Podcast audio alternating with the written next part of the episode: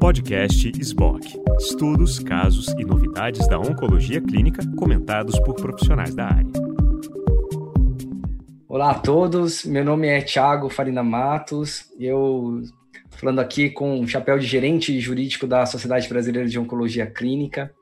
E temos a grata satisfação aqui de ter como nosso entrevistado é, o Dr. Renato Porto, que eu vou chamá-lo agora de Renato Porto. Vamos podemos deixar esse, essa formalidade de lado, eu acho, né, Renato? Bom, o Renato, ele foi, ele é ex-diretor da Anvisa, é, ele entrou, ele é funcionário de carreira da Anvisa, é, desde 2013 ele assumiu o cargo de diretor e permaneceu lá até 2019. O Renato é reconhecido no, no meio aí da saúde é, como um, uma pessoa extremamente esforçada e comprometida com causas como oncologia, como doenças raras, né? E tem aí também sido muito reconhecido pelo, pela forma como ele dialogava com todos os grupos de interesse aí desse sistema de forma bastante responsável, pensando sempre em, aprimorar os modelos regulatórios é, do país. Renato, é, em primeiro lugar, muito obrigado aí por, por participar e por me dar o prazer de entrevistá-lo. Para mim, realmente é uma honra.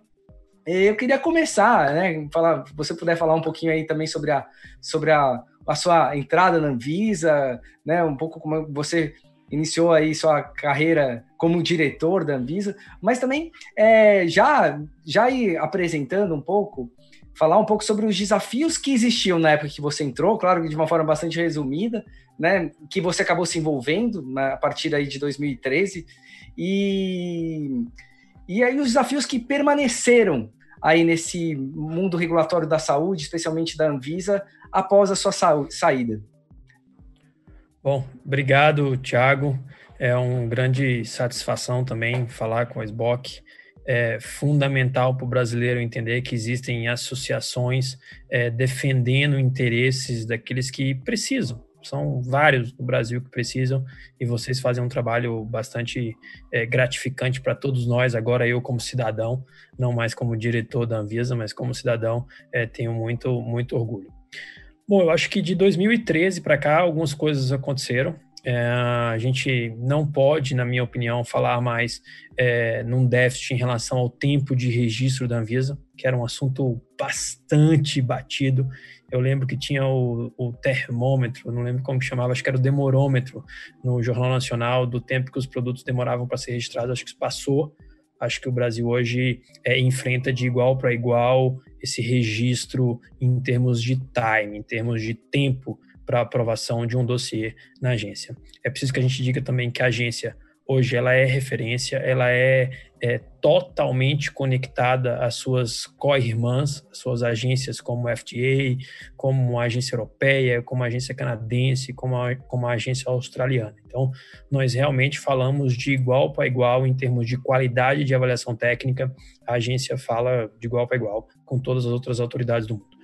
O que, que, eu diria que esse tempo faz a gente refletir bastante, Tiago? Acho que um ponto que vai ser muito, muito fortemente debatido a partir de agora é esse, essa evidência da vida real, ou seja, é aquele estudo clínico que a gente acompanhava em 2013 ou não acompanhava, a gente recebia todos os dados prontos para fazer uma avaliação de um dossiê e agora isso não é mais assim. Agora a sociedade realmente acompanha o desenvolvimento de um medicamento, de uma vacina é, e, e talvez até de medical device. Então, nós estamos dizendo numa transformação que a agência vai ter que ter para esse acompanhamento a sociedade hoje está vendo. Todos os dias nós estamos acompanhando o passo a passo para algum tratamento, para alguma vacina do Covid. Isso é extremamente diferente do que a gente fazia em 2013. Então, é, para começar um pouco essa conversa, eu diria que esse talvez seja o maior desafio das agências reguladoras hoje. Dados da vida real,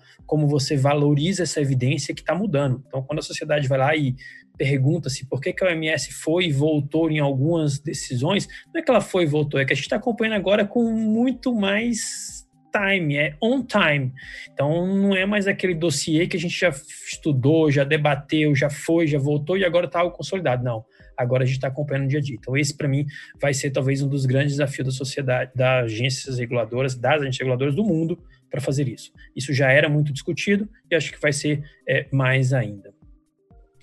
Renato, é, cada, quanto mais eu estudo sobre gestão de políticas públicas, é, mais eu me convenço que assim, a gente tem que partir do princípio de que nenhuma política pública, e quando eu falo política pública, eu estou me referindo é, também a medidas regulatórias, é, nenhuma política pública nasce perfeita. Né? E, e, e refletindo sobre isso, é, eu acho que dois fatores contribuem muito para as políticas públicas não nascerem perfeitas. Primeiro, porque nem todos os grupos de interesse eles participam né? Porque a gente ainda é uma, é uma democracia nova, nem todos os grupos estão preparados para participar, é, nem todos os grupos têm espaço para participar. Eu não estou me referindo necessariamente à Anvisa, mas a Anvisa tem uma política aí realmente de ampla, é, amplo espectro de participação social, mas no geral você não tem ainda espaços bem consolidados de participação. Então acho que esse é um primeiro ponto. Nem todos os grupos de interesse participam dos processos e ajudam o tomador de decisão a, a chegar à melhor solução possível.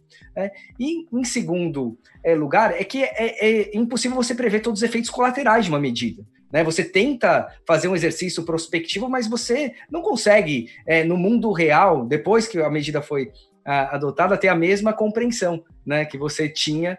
É, aliás, quando você não tomou a decisão, você não tem a mesma compreensão que você vai ter meses depois, quando você avaliou aquela política pública. E aí, talvez, já que é impossível ela nascer perfeita, é, não adianta a gente. É, o problema não é você buscar a perfeição. O problema talvez é o negacionismo, de você não aceitar que aquilo é imperfeito. Né? Porque se você aceita que aquilo é imperfeito, você vai ter uma, uma, uma estratégia é, de atuação que você vai checar com mais rapidez para ver o que, que, precisa de ajuste, etc. e tal. Você acha que é, esse momento da pandemia que trouxe aí claramente a necessidade da gente o tempo inteiro avaliar é, se aquela decisão que foi tomada ela ainda está sendo adequada, se vale a pena revisar, enfim, você acha que isso vai trazer, de certa forma, uma, um aprimoramento para a cultura é, regulatória, no geral, né, para que os, os, os, órgãos reguladores eles analisem com mais é, com, com, com, mais, com, com, mais refinamento né, é, a, as políticas públicas adotadas e ajustem e façam os ajustes de forma mais rápida? Você acha que é, esse vai ser um legado da pandemia? Acho, Thiago, se eu pudesse dizer que esse talvez seja também outro desafio para a regulação, acho que sim. E mais, eu não acho que esse desafio está mais conectado às agências reguladoras, ele está mais conectado à própria sociedade. Como que a sociedade demonstra a sua necessidade de uma regulação. Se a gente for ver por conceito, uma agência reguladora, a regulação, ela é exatamente isso: regular um ambiente é, mercadológico, um ambiente concorrencial, um ambiente de saúde e tentar equilibrar numa balança diversos interesses. Esse é a, essa é, por essência, a regulação. Então, quando a gente vê a pandemia é, colocando a sociedade realmente no foco dessa decisão, a gente pode dizer que sim, que no futuro isso será um legado. Eu participei ao longo desses meses aqui em diversos webinars. É, e imagina, hoje a decisão que nós tomamos de sair na rua com máscara, sem máscara, ou mesmo de sair na rua, ela é uma decisão de vida ou morte. Ela é uma decisão que tem que levar em consideração os nossos co-irmãos, que tem que levar em consideração a minha necessidade econômica, que tem que levar em consideração a minha necessidade física de comprar alimentos. Eu não vou sair para comprar o que eu não preciso, porque eu posso estar colocando a minha vida em risco em outras. Isso é, no final das contas, gestão de risco, que é também o que uma agência reguladora faz, especialmente a Anvisa. Ou seja, quando eu avalio um dossiê, quando eu avalio uma RDC e digo que se cumpridos esses requisitos, aquele medicamento pode ser registrado, aquele processo vai ser avaliado daquela forma, o que, que eu estou fazendo? Avaliando os riscos em diversas etapas de um processo que pode ser produtivo ou pode ser um processo de serviço. Então, isso é sim avaliação de risco, e isso é o que o cidadão brasileiro hoje está sofrendo dia a dia, todos os dias. Ir para um hospital hoje é uma avaliação de risco. Para quê? Qual que é a minha gravidade? Por quê? A sociedade está sendo instada todo dia a não ir para o hospital. Não vá para o hospital se você não tem, não tem alguma coisa grave, porque você pode sair de lá contaminado. É um ambiente de risco hoje. quantos de nós fazíamos isso há seis meses atrás? Nós somos da área de saúde, mas talvez a maioria da população não.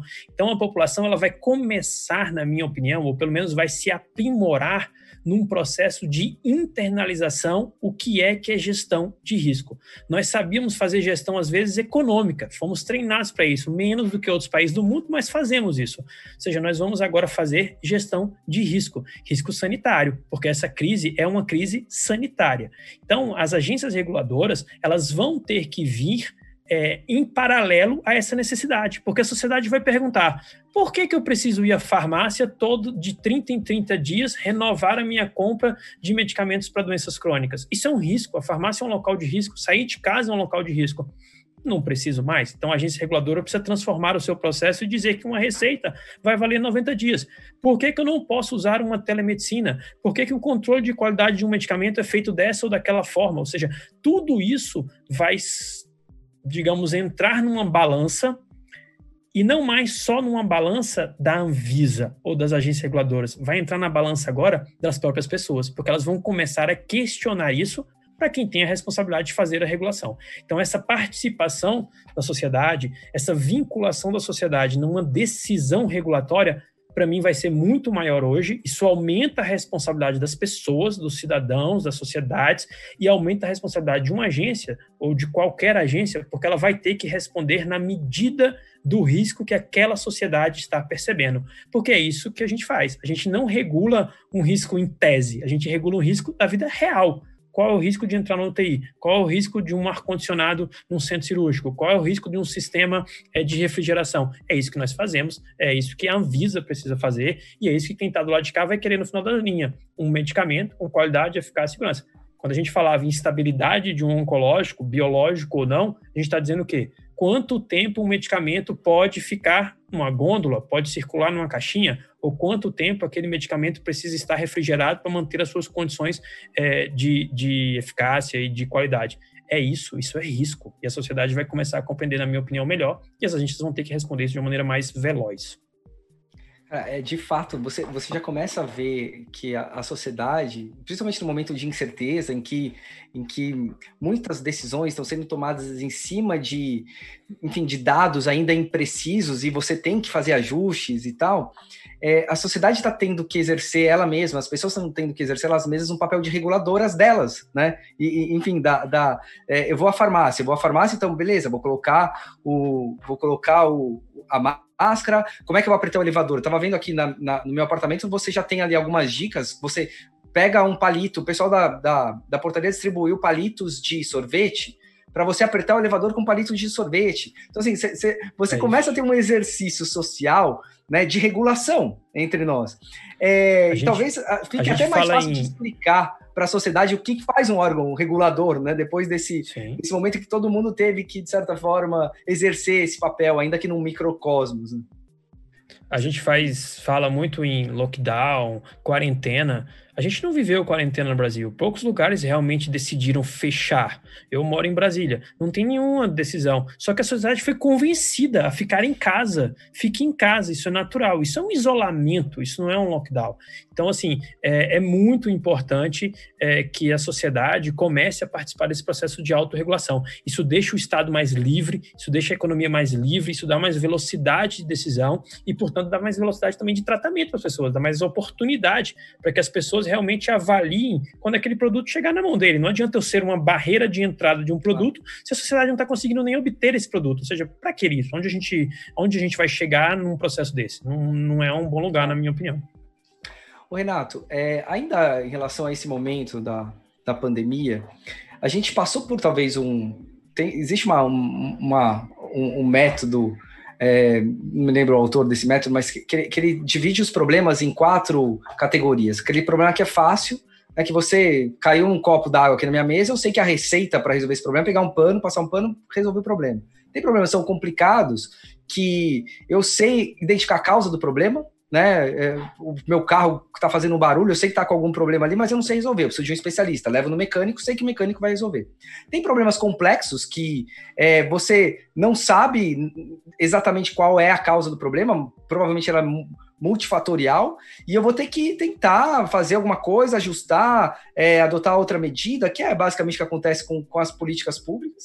E tem aqueles problemas caóticos, que é quando, cara, você tá para ficar paralisado, que é uma, uma espécie do que aconteceu a, no começo da pandemia. Né? Quando você tem um exemplo que esse autor dá, que ele fala que quando você tem um, um problema numa revolta, está no meio de uma revolta, começa todo mundo a correr para tudo quanto é lado, tenta ficar abraçado num poste, porque vai todo mundo tentar desviar do poste. Então, é, só que depois você tem que começar a pensar, olha, beleza, deixa eu olhar, encostei no poste, deixa eu ver qual o caminho mais fácil para eu sair daqui. E foi um pouco o que aconteceu com, com a pandemia. Você tenta transformar aquele problema caótico num problema complexo para poder efetivamente adotar medidas e, e caminhar aí numa, numa trilha tentando solucioná-lo. Na, na oncologia, a gente, tá, a gente vem passando por alguns problemas diretamente relacionados com a Covid, que é um absenteísmo, né? É, alguns hospitais cancelando procedimentos e você vê uma demanda que em algum momento você vai ter uma demanda reprimida muito grande né, de, de, diagnósticos tardios, porque as pessoas não estão fazendo exames é, de rastreamento, exames preventivos, mesmo com sinais e sintomas, estão com medo de sair. E provavelmente a gente vai conviver muito tempo com a Covid, né? Talvez um ano, mais de um ano, que a gente vai ter uma série de restrições. Então, em algum momento, a gente vai ter que é, fazer essa avaliação de risco que você tanto falou é, e começar a frequentar, a retomar esta esta, essa atenção oncológica, desde a prevenção até o tratamento. Como é que você vê o papel da Anvisa nisso? Né? E como é que você imagina que a gente vai caminhar para esse processo, para esse plano de retomada de uma atenção oncológica consciente, segura e rápida? Como é que você vê isso? Bom, é difícil a gente falar isso para um Brasil inteiro, Thiago, muito difícil. O Brasil é um país continental, então a gente tem diversas é, é, fotografias do Brasil. Então nós temos São Paulo, capital, saindo de um jeito, São Paulo, interior de outro, norte do Brasil. Isso é muito difícil. Acho que é importante que a gente tenha como base de para você sair desse momento agudizado, esse momento mais crítico de uma pandemia, você tem que ter realmente uma curva em descendente, sem dúvida nenhuma, e você tem que ter um sistema de saúde ainda sobrando, vamos dizer assim, um sistema de saúde que consiga aguentar a pressão é, de, um, de, um, de, um, de um risco maior de aumento é, dos casos de Covid. Então, é preciso que isso aconteça. Eu concordo plenamente contigo de que é, a demanda oncológica ela precisa ser paralelizada a demanda do Covid. Eu sei que é um risco, é, mas a gente não pode é, deixar de dar tratamento para uma população que às vezes a gente discute numa pesquisa clínica meses de sobrevida é, sem progressão de uma doença. Então, meses são fundamentais para essas pessoas. As pessoas também é, tem problemas muito graves. Então, eu acredito que a Anvisa, os órgãos de controle de vigilância sanitária, é, precisarão fazer processos que de, de uma paralelização, ou seja, é, como é que eu faço essa divisão para não colocar mais risco nessas pessoas. Isso pode ser feito, tem metodologia para ser feito isso, então você vê hospitais é, bloqueando é, parte do acesso para pacientes que não são de Covid, ou seja, isso precisa ser é, desenvolvido no Brasil. Assim, a gente vai sair desse período mais agudo, ninguém vai ficar tanto tempo ou para sempre nesse período, só que a gente precisa se programar. Acredito também que a demanda reprimida vai vir é, num rebote é, mais alto, então, ou seja, as pessoas vão procurar atendimentos de uma maneira mais elevadas logo após a saída de uma crise, e o sistema hospitalar, o sistema clínico precisa estar pronto para atender esses pacientes. Eu digo que eu a gente tem, todos nós temos exemplos que nós estamos adiando alguns procedimentos. Tudo bem, quando isso não tem a ver com vida, quando não tem a ver com a saúde de uma maneira mais crítica, você adia, mas depois vai ter que fazer. Eu imagino que vão ter alguns profissionais que vão ter que trabalhar de 7 da manhã às 10 da noite para atender os seus clientes, os seus pacientes, porque vai precisar e as pessoas vão precisar ser atendidas. Então, acho que esse é o desafio é, que, vai, que vai acontecer nos próximos meses. E as agências reguladoras têm que estar prontas para isso, inclusive para algumas flexibilizações é, de alguns critérios sanitários. Vou dar um exemplo. Telemedicina pode ser um fator que ajude nessa iniciativa de atender a todos é, quase que full time, ou seja, vai precisar alguns, alguns, algumas terapias para mim vai precisar de muito tempo de atendimento. Talvez a gente não tenha profissionais para fazer isso é, para sempre. Então Acho que esse é um, é um desafio e as agências vão dar conta disso. Acho que não é, digamos, não é um grande desafio. Acho que o grande desafio é a gente não ter tratamento. A gente tem tratamento. O grande desafio da Covid é a gente ver se vai vir realmente uma vacina, se vai vir um antirretroviral. É, eu lembro, as pessoas estão dizendo que vai vir, vai vir, vai vir. Tomara que venha rogo para que venha, mas a gente está falando, por exemplo, a gente pode comparar com HIV, que até hoje nós não temos vacina, é um problema de vírus também, ou seja, virótico, e que os antirretrovirais vieram para resolver. Então, tomara que venha ou uma vacina ou um antirretroviral. É isso que a gente espera. Legal, Renato. É uma pena que tem, tem tanta coisa para falar aqui, o nosso tempo está curto. Eu queria, antes de encerrar, eu gostaria só de te fazer uma pergunta, né? É, que eu imagino possa, muita gente que está assistindo a gente, em algum momento vai ser gestor, vai estar tá cuidando de algum processo regulatório. É, e eu queria saber que conselho que o Renato de hoje daria para o Renato de 2013, que acabou de tomar a posse é, na Anvisa. Qual você acha que seria o conselho mais bacana que você poderia se dar? Obrigado, Thiago, pela oportunidade dessa pergunta. Isso é uma oportunidade, é uma pergunta que nos faz é, refletir um pouco do nosso passado e o que, que a gente pensa para o futuro. Eu acho que o primeiro conselho é foco na ciência foco na evidência que tem base conceitual muito forte. Isso vai te dar garantia que a sua decisão não é uma decisão ancorada é, em fatos não reais ou em momento, em momento. Ou seja, a gente ancorar uma decisão regulatória é um defeito, não é uma virtude. Então, não faça isso. Deixe que seu barco consiga é, captar os ventos de todos os lados. Então, esse é o primeiro conceito. O primeiro conselho, assim, se a gente dá conselho, né? O segundo é paciência paciência que esses dados aparecem. Dar tempo ao processo. A gente diz, eu sou formado em direito também, que às vezes a gente tem que é, deixar a massa crescer, dar um pouco de porrada na massa. Eu dizia isso dentro da agência. Então, assim, deixa a massa fermentar, deixa ela crescer um pouquinho, dê tempo ao processo que ele vai conseguir captar as informações necessárias. E por último, técnica no próprio processo. Então, use as ferramentas regulatórias que a sociedade já inventou, não é o Brasil que inventa isso, a gente participa com muito orgulho de algumas iniciativas da OCDE, do BID. Então, existem ferramentas como avaliação de impacto regulatório, existem ferramentas é, de ausculta à sociedade, como consultas públicas, todas elas devem ser utilizadas, especialmente em processos mais críticos.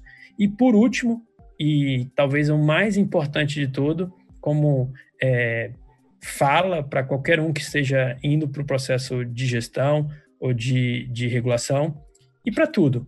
Faça sorrindo, faça com gosto, faça é, com prazer. Tudo que a gente faz com um sorriso no rosto, tudo que a gente faz com prazer, pensando nas pessoas, pensando em como é que eu beneficio a maior parte da população que eu puder beneficiar, é assim que nós temos que fazer. Esse prazer e essa satisfação, ela é inarrável. Não é um tratamento, às vezes é um tratamento para uma sociedade inteira, uma população inteira. E pode ser um ou pode ser um milhão. Todos eles precisam da sua decisão e às vezes do seu trabalho durante muitos meses. Então, é esse um pouco do que eu penso, do que eu tentei praticar no meu tempo na Visa e que eu vou praticar com certeza para o resto da minha vida profissional. Cara, show de bola. Obrigado por compartilhar. E, bom, a gente ficar por aqui, gostaria muito de te agradecer. Espero que a gente tenha outras oportunidades para refletir mais sobre assuntos regulatórios. E agradeço também a SBOC pela oportunidade de ter tido essa conversa com você. Grande abraço, Renato. Um abraço também para todo mundo que está escutando a gente.